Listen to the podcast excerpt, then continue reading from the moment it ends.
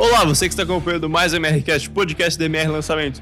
Eu sou o Gabriel Tascone, estou aqui com Jaqueline da minha atrás das câmeras, com Marcelo Brajão, copymaster da MR. Tudo bom, Marcelo? Um homem de poucas palavras. Quem não viu, eu cumprimentei a galera em silêncio. Para você que tá apenas ouvindo, é nós. Vamos que vamos. É isso. Começar o episódio de hoje, Marcelo. Vamos lembrar um pouco que a gente falou no anterior. Nós falamos no anterior, na verdade, no anterior, a parte 1 do que a gente tá continuando agora. Na parte 2, erros comuns na hora de escolher uma ideia. E aí a gente falou de quatro erros no episódio anterior. Ser muito complexo ou vago, propor algo muito distante da realidade das pessoas, é, ter uma ideia que gera mais dúvidas do que atração e cometer o erro de ignorar os acontecimentos, o horizonte de eventos que podem interferir positivo ou negativamente na sua ideia e no seu copo. É isso. Muito bom. Então, hoje é a parte desse episódio que a gente vai falar sobre o resto dos erros, é isso? O resto dos erros. O resto Eu dos erros. Gostei disso, tá? Exato. Pelo menos mais uns 4, 5 erros. O resto dos erros. Vamos falar hoje na parte 2. Muito bom. Então, para começar, a gente tem que falar do, do quinto erro, né? Que você citou no canal Cop dele, que é não ter provas suficientes. Antes de falar isso, é importante dizer por que, que a gente está fazendo esse- essa, essa sequência né, de erros comuns. É, eu gosto de, de pensar que. Eu tenho uma frase para isso. A primeira ideia que você tem para algum projeto, ela nunca é a melhor. E existe uma outra frase que diz: nunca diga sempre, nunca diga nunca. Essa própria frase já se contradiz quando diz nunca diga alguma coisa. Concorda? Estamos entrando aqui num loop filosófico infinito. Nunca diga nunca, nunca diga sempre. A própria frase se contradiz. Não significa nada. É um minuto no podcast inútil para dizer que eu tenho uma frase que diz: a primeira ideia nunca é a melhor. E por que, que ela nunca é a melhor? Porque as ideias nascem espontaneamente nas nossas cabeças. Claro que depois de você ter estudado alguma coisa, você ter pesquisado, ela pula na sua cabeça. A ideia pula na sua cabeça. E quando a ideia pula na sua cabeça, a nossa tendência de se apaixonar por ela imediatamente é muito grande. E quando você está apaixonado por uma ideia que você acabou de ter, de conceber, de dar à luz, a paixão faz o que com a gente? Cega. Então, assim, se tem um erro máximo na hierarquia dos erros, é você se apaixonar pela primeira ideia. Porque ela te cega, ela te ensurdece, ela te enlouquece. E você pode entrar numa sucessão de erros desnecessários. Se você olhasse para essa ideia com uma visão um pouco mais crítica, de não confiar cegamente, surdamente, loucamente nessa primeira ideia. É aí que esses erros que eu tô falando, que eu falei no episódio anterior, que eu vou falar nesse, acontecem. Porque você acha que a ideia pela ideia já é suficiente para todo mundo cair de joelhos na sua oferta e falar: Meu Deus, que coisa inacreditável. As pessoas não vão fazer isso. Elas precisam de mais para que a sua ideia tenha força. Então, a primeira ideia nunca é a melhor. Ela precisa ser questionada, você precisa duvidar dela, você precisa perguntar se ela tem os elementos essenciais. Você precisa se perguntar se ela comete algum desses erros que eu falei no episódio anterior, eu vou falar nesse. E agora, sim, entrando no quinto erro aqui, no anterior a gente falou de quatro, entrando no quinto aqui, não ter provas suficientes. Isso é um erro crônico, eu diria. E o que que é crônico? Não tem cura. Não ter provas suficientes é um problema crônico. Por exemplo, é, eu vou dar um exemplo aqui da talvez da promessa mais absurda que eu já fiz. Uma das. E absurda não no sentido de mentira, absurda no sentido de no primeiro momento é impossível acreditar. Talvez a promessa mais radical que eu já fiz. Fala inglês em oito semanas. Eu não acreditava nessa porra.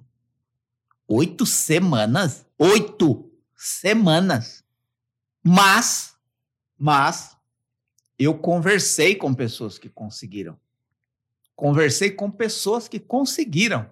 E mais, pessoas que não teriam nenhum motivo para mentir. E mais, pessoas que estavam em situações críticas que precisavam ser resolvidas e só seriam com o inglês.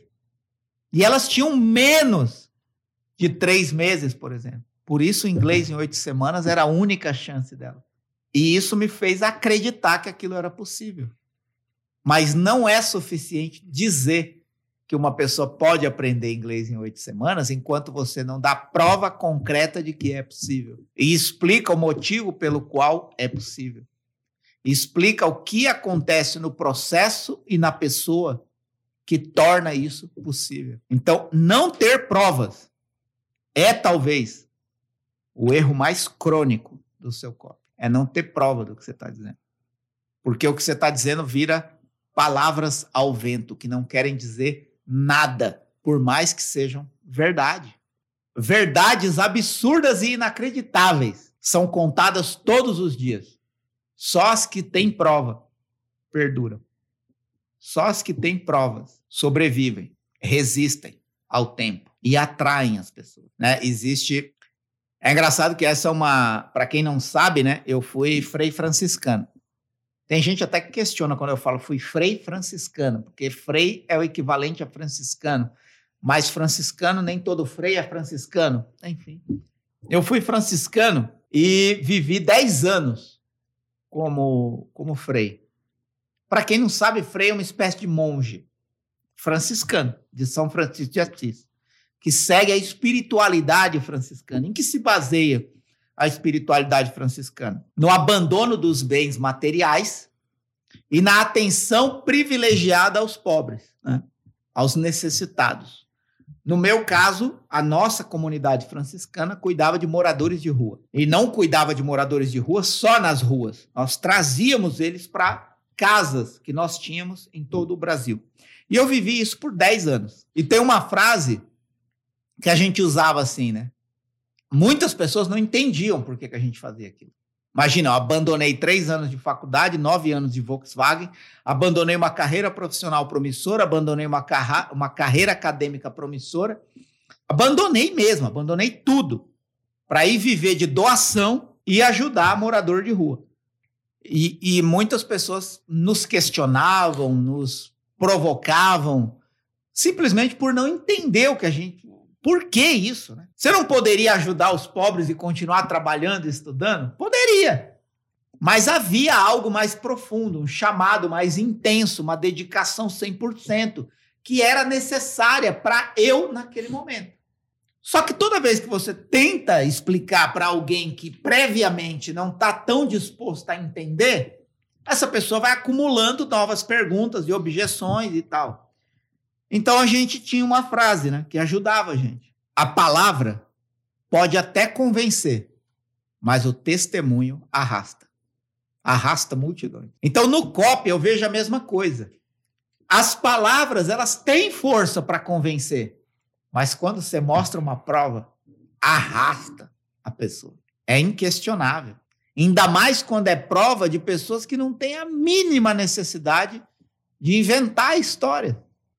É diferente você é, escutar a prova, por exemplo, de um político ou de um vendedor, que provavelmente você vai duvidar, do que uma pessoa comum que não teria o mínimo motivo nem de aparecer falando aquilo, quando livremente, espontaneamente dá o seu depoimento, a sua prova, o seu testemunho de que aquilo aconteceu, de que aquilo é real, de que aquilo aconteceu na vida dela e era inacreditável no primeiro momento, mas ela não tinha outra expectativa e acreditou naquilo e funcionou. Então, eu, eu é engraçado, por exemplo, para terminar essa parte, né? Porque prova é uma coisa que eu acho que é, é tão importante quanto a ideia, por exemplo, você ter prova. E nesses dias eu escrevi um copy para uma mulher do mercado financeiro. Estou escrevendo, né? Nesse exato momento que eu estou gravando, eu escrevi já os anúncios, a sequência de boas-vindas, a página de captura, a, a, e tudo a partir da ideia que eu tive. Uma ideia provocativa, uma ideia polêmica, uma ideia forte. E é engraçado, eu não bati o martelo na ideia enquanto ela não me mandou uma centena de depoimentos que ela tem. Eu falei, quantos você tiver, você manda. Ela me mandou, se eu não me engano, pelo que eu contei, 112 depoimentos. Eu li cada um deles. Por quê? Cada um deles indicam em que direção eu devo caminhar para encontrar outras pessoas com aquelas características por aí. E aí, essas pessoas que combinam com a necessidade dessas pessoas já tiveram seus problemas resolvidos, é que eu vou atrair para fazer a minha oferta. Então, é, é, prova para mim é essencial, do começo ao fim do copy. Desde antes de você ter ideia e até depois da venda. Prova é fundamental. É isso. Muito bom. Então a gente está seguindo aqui a lista que você falou no, no copy daily, né? E o sexto erro que você falou lá foi retardar a gratificação. Isso. É, inclusive, no episódio anterior eu já falei, vou falar nesse de novo. Quem não conhece o meu canal no Telegram, chama Copy Daily. Se você já tem o Telegram no seu celular ou computador, é só ir na busca do próprio aplicativo e, e procurar Copy, C-O-P-Y, espaço Daily, D-A-I-L-Y, que você vai encontrar meu canal, entrar gratuitamente. Lá eu falo de copy todo dia. E eu fiz uma série para abordar esses erros, então é de lá que a gente tirou essa série trouxe para cá e trazendo para cá de uma forma mais profunda, mais clara, com mais exemplos e tal. E sim, o sexto erro que eu falei foi retardar a gratificação. Isso é um, é um, um erro delicado. Por quê? Ninguém quer comprar alguma coisa e esperar para ter o resultado daquela coisa. Você não quer comprar uma televisão e poder ligar ela só daqui a um mês. Não faz sentido você pagar por um carro e só poder dirigir ele daqui 15 dias. A mesma coisa é com qualquer produto, qualquer serviço, qualquer solução. As pessoas não querem esperar para ter o resultado. E eu sei que alguns produtos, principalmente quando é curso, um programa, um treinamento, um acompanhamento, uma mentoria, pode demorar algum tempo para aparecer o resultado. Mas você precisa oferecer no COP de uma forma que mostre que já nos primeiros dias a pessoa pode ter um resultado satisfatório, benéfico, nem que seja um resultado de percepção, conhecimento e descoberta de algo que ela não sabia até então e do qual vai depender todo o restante do processo. Então, retardar a gratificação. Quanto mais você conseguir, isso é um erro. Quanto mais você conseguir antecipar a gratificação e mostrar para a pessoa o benefício real, imediato, melhor. Inclusive, isso pode ser mostrado às vezes até de forma óbvia, como por exemplo, Assim que você tocar no botão abaixo e garantir a sua vaga, você vai receber imediatamente o login senha para acessar o curso e começar a sua transformação. Isso é uma gratificação imediata. Ninguém quer esperar. Então, assim que você garantir a sua vaga, você vai receber imediatamente o login senha para começar o seu processo de transformação. E creio eu que já nas primeiras horas ou primeiros dias, você já vai ter as primeiras percepção de benefício na sua vida. A pessoa não precisa medir isso, ela só precisa sentir. E aí, se você tem prova, que é o, o que eu falei antes, você pode apoiar, como aconteceu com a Maria, que no primeiro dia já teve esse tipo de resultado. Gratificação imediata, eu quero. Isso é para mim. É o que eu preciso. Você pode ver, é, é, é, tem certas coisas que não adianta criticar, é da natureza humana. Não adianta você criticar o imediatismo humano. As pessoas estão muito imediatistas. Azar o seu, você também é. Não adianta, tem coisa que não adianta criticar, não vai mudar. O ser humano é assim. O ser humano é imediatista. Sempre foi. Não é a internet que fez isso com as pessoas, celular. Parar de ser simplório e superficial com críticas inúteis o que você precisa é olhar para o ser humano e perceber quais são as características que o ser humano tem e sempre teve. Quando a pessoa está com fome, ela tem que comer. Quando ela está com um problema, ela tem que curar. Quando ela está no risco, ela tem que fugir ou atacar, é imediato. As pessoas são movidas por reações imediatistas. Ninguém quer esperar. Então, é, sei lá, estuda tudo isso que daqui um ano você vai falar a sua primeira frase em inglês. Ah, ninguém quer isso, mano. Tudo na vida é uma sucessão de imediatismos que a gente busca, de sensações de prazer que a gente busca, e são, e são sensações imediatas. Quando você morde uma, uma comida, você não quer sentir o sabor só daqui cinco minutos. É isso. Não retarde a gratificação. Mostre o quanto antes o quão rápido a pessoa vai ter o resultado prometido ou um mínimo resultado que já vai ser satisfatório para ela desejar continuar no processo. É isso. Show. O sétimo erro é usar o que não funciona no seu mercado. É, isso é importante, né? É sempre bom. É sempre bom. Mas, gente, quando eu, quando eu falo assim, ó, usar o que não funciona no seu mercado, é, a forma como a frase está construída pode tornar a percepção disso óbvia, mas não é nada óbvio. Aliás, óbvio é uma palavra muito perigosa, porque no fundo, no fundo, nada é óbvio.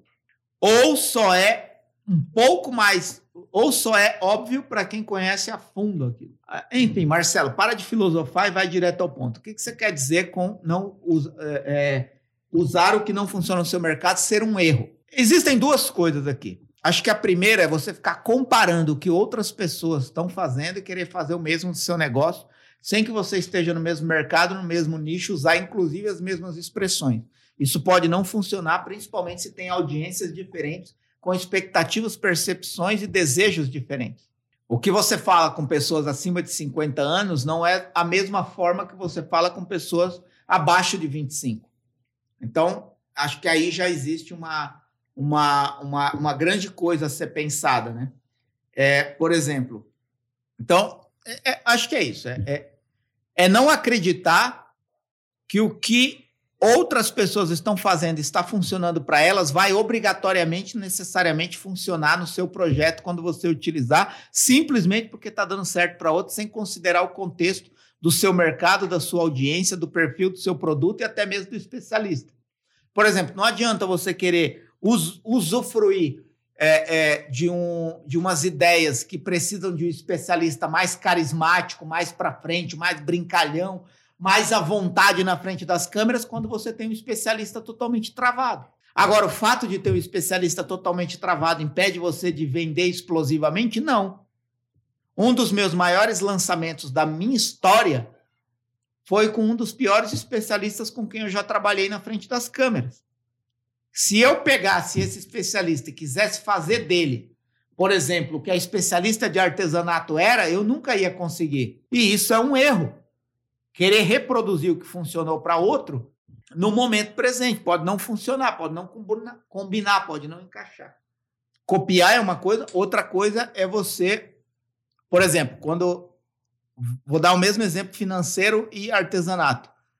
A linguagem que eu utilizo para vender produtos no mercado financeiro é muito mais pesada, muito mais forte. Até alguns intitulam como agressivo. Eu não sei o que isso exatamente quer dizer.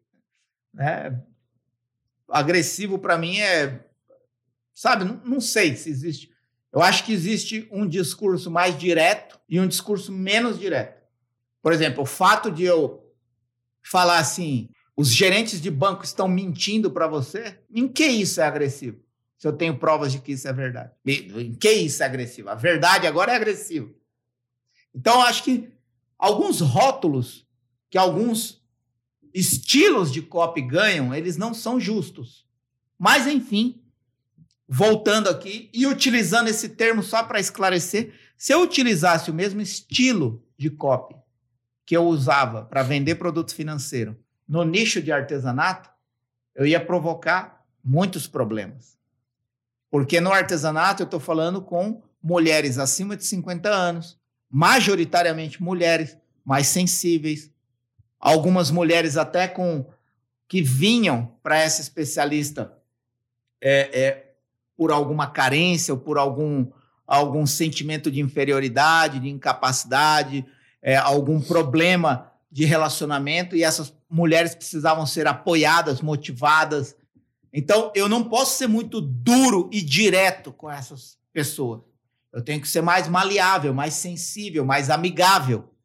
No mercado financeiro, eu posso ser mais duro, mais direto. Então, acho que esse tipo de, de, de, de, de comparação é qual é o estilo de linguagem ideal para o seu tipo de audiência. Né? Eu até gosto de brincar que se eu usasse o mesmo estilo de copo que eu usei para o mercado financeiro no artesanato, eu teria matado algumas mulheres do coração.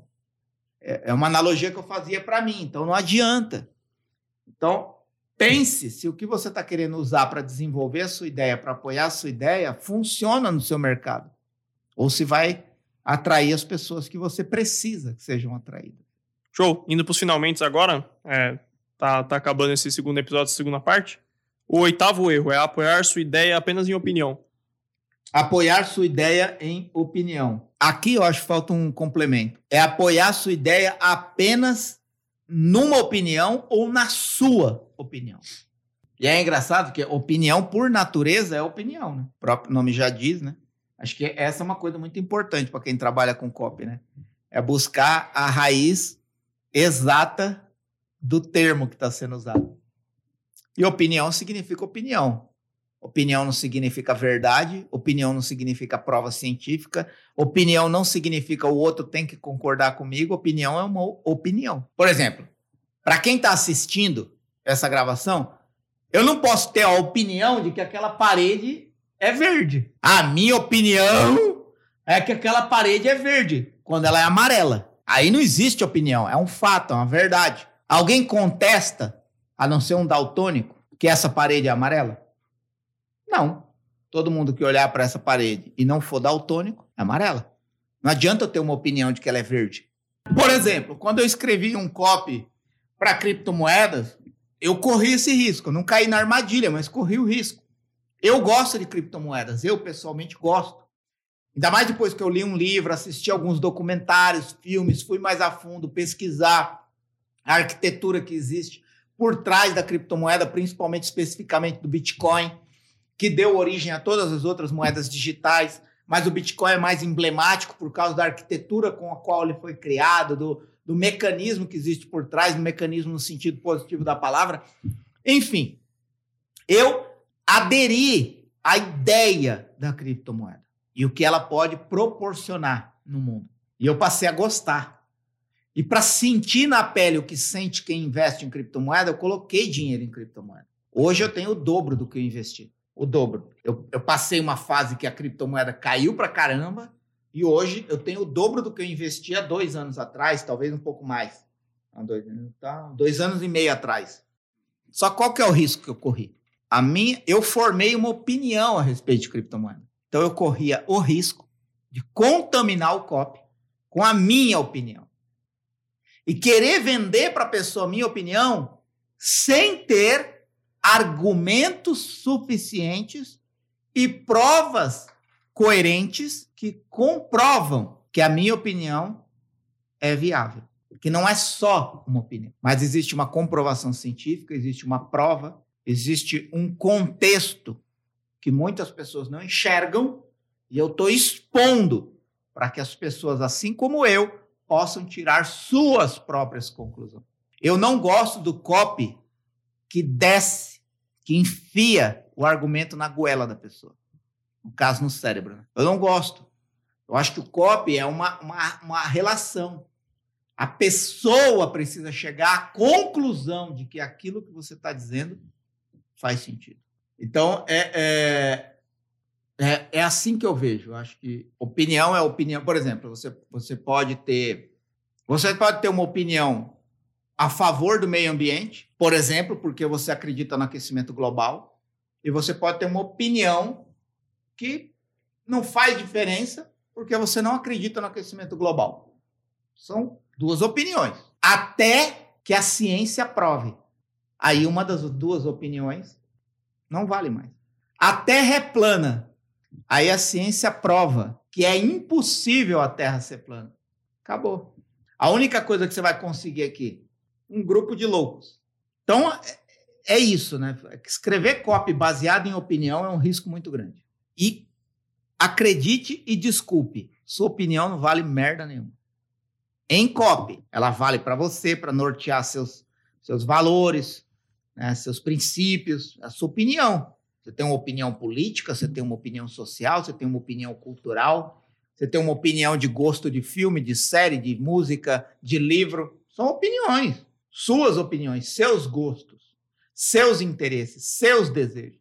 O problema é que quando você escreve copy, tudo isso vale nada, a não ser a experiência que contribua com a pessoa que vai ler seu copy. Quando você está escrevendo copy, o que importa é quem vai ler, não você. É por isso que a opinião é um risco dentro do copy. Em alguns momentos ela é viável. Por exemplo, se você escreve para um, um grupo onde você identificou que a maioria a maioria esmagadora está a favor, por exemplo, do atual presidente no poder. E aí você usa, se você tem a opinião favorável ao presidente que está no poder, isso vai contribuir. Mas antes, você precisa conhecer quem está do outro lado. Mais uma vez, volto a dizer, importa mais quem vai ler do que você ou o produto no processo. Show. E o, o último erro dessa lista de, de nove erros aqui é entrar numa bolha e ignorar os outros pontos de vista. Ah, muito bom. Muito bom. Parece muito com a anterior, né?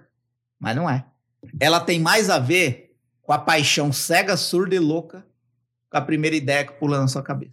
E aí, entrar numa bolha é o seguinte: existem duas coisas aqui, tá? Você pode se tornar um Einstein ou. Porque assim, né? Tem aquela frase, né? É, um louco que não tem sucesso é só um louco. Um louco que alcança o sucesso é um gênio. Lembrando disso, onde eu quero chegar? Acho que uma coisa é assim: você tem uma ideia, e aí você elabora ali a sua ideia e você fala, pô, minha ideia é essa, eu vou desenvolver ela desse jeito. Aí você conversa com algumas pessoas que fazem parte do seu ecossistema de networking. Trabalham com você, o especialista, pessoas que estão ali no processo de venda ou de copy junto com você, algumas outras pessoas que têm experiência no mercado. E para todas as pessoas que convivem com você, ou para a maioria delas que você fala e apresenta a sua ideia, há questionamentos sobre ela. E em vez de você anotar os questionamentos e pensar sobre eles para melhorar a sua ideia, você prefere ignorar a experiência e a opinião dessas pessoas por estar apegado demais à sua ideia. E você não abre espaço para que outra pessoa entre com a sua opinião, com a sugestão, com um ponto de melhoria. Isso é entrar numa bolha. Ignorar outros pontos de vista. Vou chegar num exemplo já. Outra coisa, outra coisa, é você já ter comprovado de tal forma, por meio das pessoas que têm o mesmo perfil da sua audiência, que aquilo vai funcionar, você bate no peito e fala assim: eu vou bancar isso. Só que aí, se der ruim, você tem que bater no peito e falar: a culpa é toda minha. E eu não vejo muitas pessoas fazendo isso. A pessoa arcar com a responsabilidade do que está fazendo.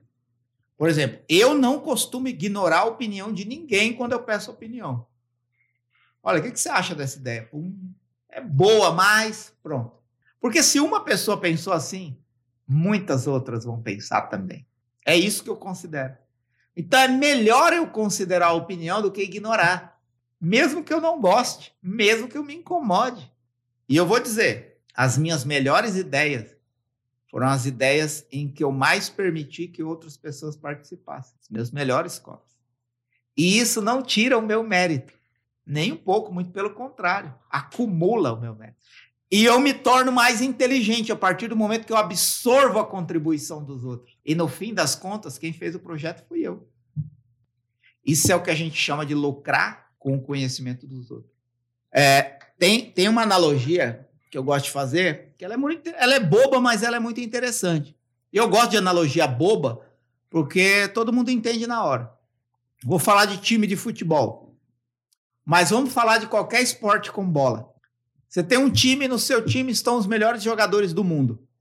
E o juiz apita, o jogo começou. Só que ninguém tocou a bola. A bola está parada. O relógio está correndo. O jogo está valendo.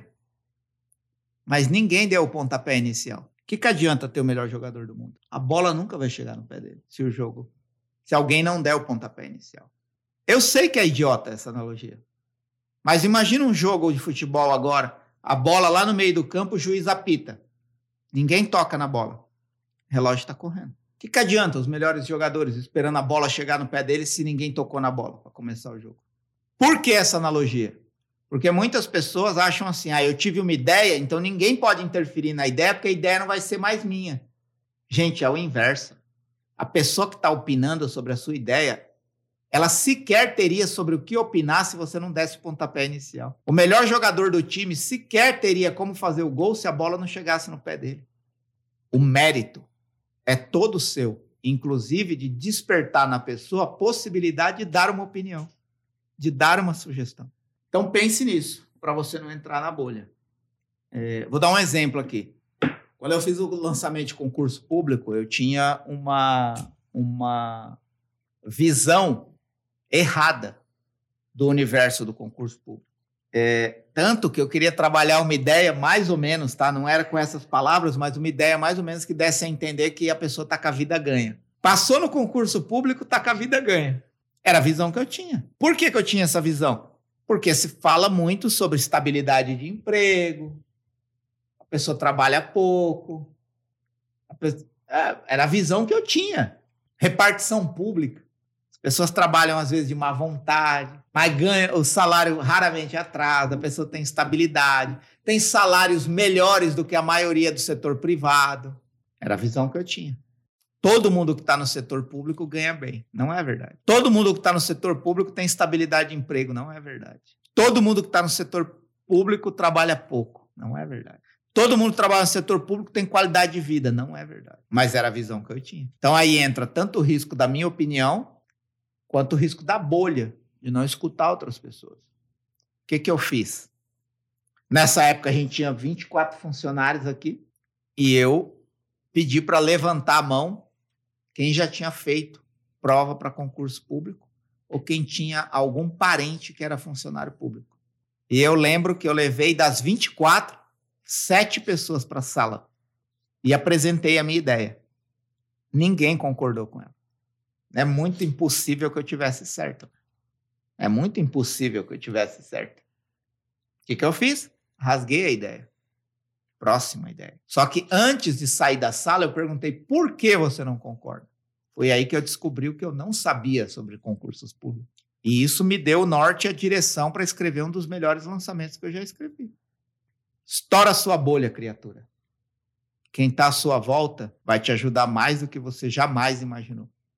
O que você tem pode ser só o que você tem, ou pode ser potencializado quando você permite que as pessoas que estão à sua volta contribuam com o que você pensa. Muito bom. Também achei. Acho que com isso a gente encerra essa série de dois episódios. Também acho. Então é isso. Alguma consideração final, Marcelo? Algum comentário? Seja feliz. Mais uma vez, muito importante, retornando aqui. Então é isso. Onde você tiver, tem playlists e listas de produções para os últimos episódios. Terminando de assistir esse daqui, não assistiu a primeira parte, volta lá. Tem quatro erros que a gente falou naquela primeira parte que complementam esses outros cinco.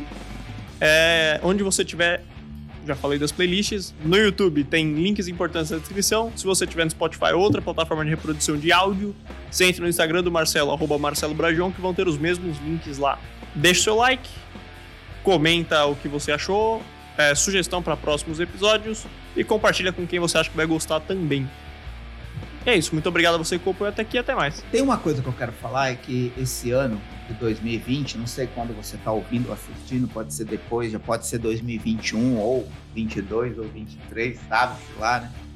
É, mas é uma coisa que eu fiquei feliz esse ano, né? Eu, eu falei em um dos episódios anteriores, eu falei que tem uma pesquisa aí, não sei nem se é mundial, eu ouvi alguém falando isso num podcast. No início de um podcast, uma pessoa falou isso, que tem uma pesquisa aí que diz que é, a maioria dos, dos podcasts que nascem morrem até o quarto episódio. Esse é qual? 60? 56. 56. Esse é o episódio 56. Então eu estou muito feliz pela continuidade, porque esse, esse podcast não acabou. Mas eu estou particularmente feliz com uma coisa que aconteceu em 2020 que eu nem sabia, que é uma coisa que o Spotify faz, que é promover a divulgação é, das pessoas que consomem podcast no Spotify é promover a divulgação dos cinco podcasts que a pessoa mais ouviu. O ranking, né? Você vai lá, se você consome podcast no Spotify, tem lá, dependendo do tempo que você consome, é, quais são os cinco mais ouvidos. E muitas pessoas publicaram isso. E o meu tava lá. É, entre é, para muitas pessoas, né? ou o primeiro, ou o segundo, ou o terceiro mais ouvido. Então eu fiquei muito feliz, de verdade, com isso. É, obrigado se você foi uma dessas pessoas, e mesmo se você não foi, que seja em 2021, mas estou muito feliz com isso. Grande abraço, é nóis. Show. E feliz ano novo. Esse é o primeiro episódio do ano que vem.